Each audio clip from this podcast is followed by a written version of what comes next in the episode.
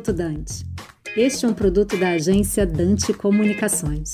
O comércio internacional, já afetado pelos impactos da atual pandemia, acabou sofrendo um novo revés diante deste incidente no canal de Suez. O canal, que atende cerca de 12% do comércio marítimo mundial, recebendo quase 10 bilhões de dólares de carga containerizada por dia, acabou tendo as suas operações paralisadas por quase seis dias em virtude do encalhe do navio Ever Given. O bloqueio nas suas operações afetou centenas de embarcações que tiveram que optar por aguardar a liberação do tráfego ou buscar nova rota rota contornando o continente africano. Não obstante o êxito nas operações de salvamento, prejuízos são acumulados por toda a cadeia global. Cargas já embarcadas não chegarão aos destinos no prazo inicialmente estimado. Cargas de exportação permanecem represadas nos portos, sobrecarregando a cadeia logística num efeito dominó. Além do impacto logístico que acabará sendo diluído com o tempo, vale destacar os entraves jurídicos que poderão ocorrer ao redor do mundo, visando a reparação de prejuízos e o impacto que também será sentido no mercado securitário, ganhando foco ainda a necessidade necessidade de investigações por meio de autoridades e organismos internacionais para a devida apuração das causas e dos possíveis responsáveis pelo incidente. Aqui quem fala é Lucas Leite Marques, sócio do escritório Kincaid Mendes Viana,